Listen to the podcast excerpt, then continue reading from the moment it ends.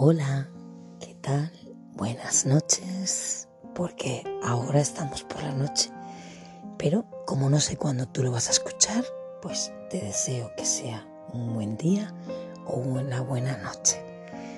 ¿Qué tal estáis? Sabéis que soy Marta Sánchez y esto es La Huella del Misterio, un programa que no te va a dejar indiferente.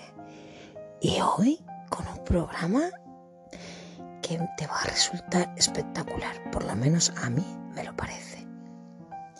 Y hoy vamos a hablar de Rosalía Lombardo. Yo no sé si este nombre te dice algo. Eh, todo se remonta a la ciudad de Palermo, en Italia, el 13 de diciembre del año 1918. Y fue cuando nació Rosalía Lombardo y murió el 6 de diciembre de 1920. Ha sido apodada la Bella Durmiente. Fue una niña de origen siciliano que falleció a la edad de casi dos años, a consecuencia de una neumonía. Después sería famosa post-mortem cuando su papá encargó al químico Alfredo Salafia que procediese a embalsamar el cadáver de una niña conforme a su innovadora y duradera técnica. Una vez que el cuerpo fue momificado, este fue trasladado a la capilla de los niños de las catacumbas de los capuchinos de Palermo, siendo uno de los últimos cuerpos en ser aceptados en la cripta. Ahora mismo yo estoy viendo una foto de Rosalía Lombardo y solamente puedo ver una niña preciosa con su pelito, su pelito peinadito, que parece que lo tiene mojadito y y un lazo en la cabeza y tan solo se le ve la parte de arriba. Cualquiera diría que esta niña está durmiendo, pero no, esta niña falleció sin haber cumplido los dos añitos. Y se dice que la causa de la muerte fue una neumonía debido a la pandemia de gripe del año 1918. Un reciente estudio con rayos X que se hizo demostró que el cuerpo, incluidos sus órganos, se encuentran en muy buen estado de conservación y con un grado de deterioro muy leve.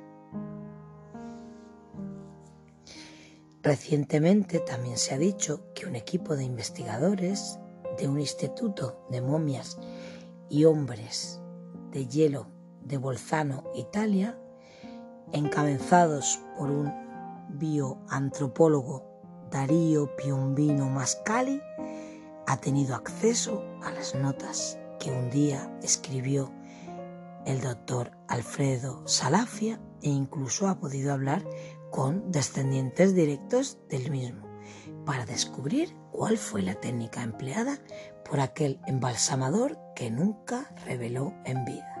Aquella fórmula que fue celosamente guardada por Salafia consistía en una mezcla de formol diluido en agua que actuaba como desinfectante y eliminaba, eliminaba todas aquellas bacterias saturadas en sales de zinc.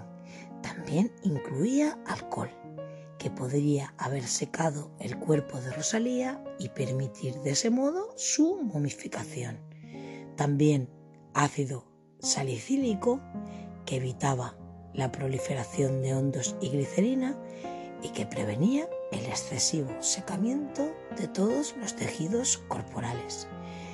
Otros factores que intervinieron en la perfecta conservación del cuerpo de Rosalía fueron el clima particularmente seco de aquellas catacumbas y la aplicación de parafina disuelta en éter en el rostro de la niña, lo que favorecería la perfecta conservación a lo largo del tiempo.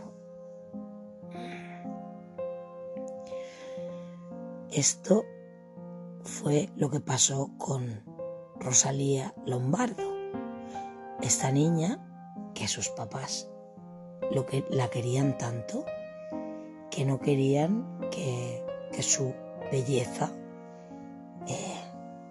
dejara de brillar a pesar de la muerte. Eh, su papá se llamaba Mario Lombardo y su mamá María Cara Lombardo.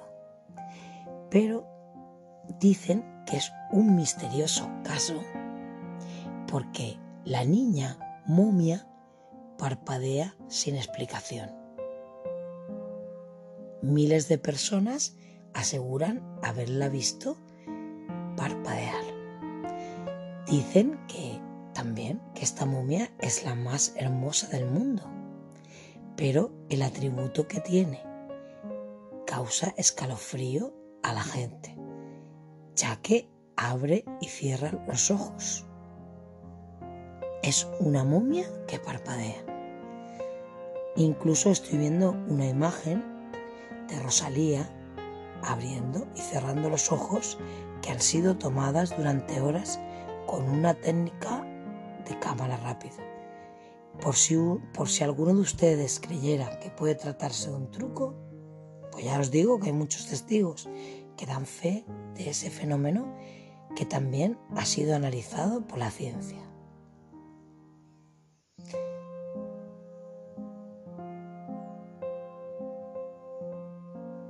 Sobre todo el que estaba, bueno, estaban enamorados padre y madre de la niña, pero su papá era el amor tan grande que sentía por ella que quería mantener el cuerpo intacto y seguir cerca de ella, según lo que cuentan las crónicas que se escribían en aquella época.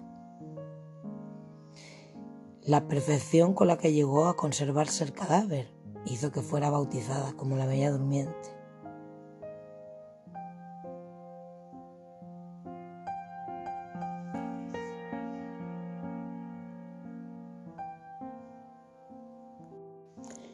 Durante muchos años el cuerpo de Rosalía pudo ser visitado en la capilla de los niños, que como dije antes estaba ubicada en las catacumbas de los monjes capuchinos de Palermo. Era un lugar destinado al último descanso de la aristocracia de la ciudad de Sicilia. Ahí fue donde muchos visitantes la vieron parpadear.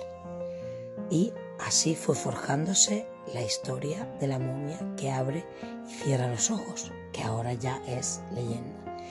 Una de las versiones que ganó popularidad con el paso de tiempo es que la pequeña Rosalía era una reencarnación o una presencia de Santa Rosalía, una figura religiosa que es importante en Palermo. Se dice que esta santa fue llevada a una cueva por un grupo de ángeles y que allí Vivió toda su vida como ermitaña hasta que murió en el año, no, perdón, en el siglo XII. Y en el siglo XVII, cuando una plaga azotaba Sicilia, Santa Rosalía se le apareció a un poblador y lo, y lo guió hasta la cueva, donde su cuerpo permanecía intacto. Cuando este hombre llevó el cadáver de Santa Rosalía a la ciudad, la plaga desapareció. Hasta no hace muchos años, parte de la gente que visitaba las catacumbas creía que Rosalía era la representación del regreso de Santa Rosalía a Palermo.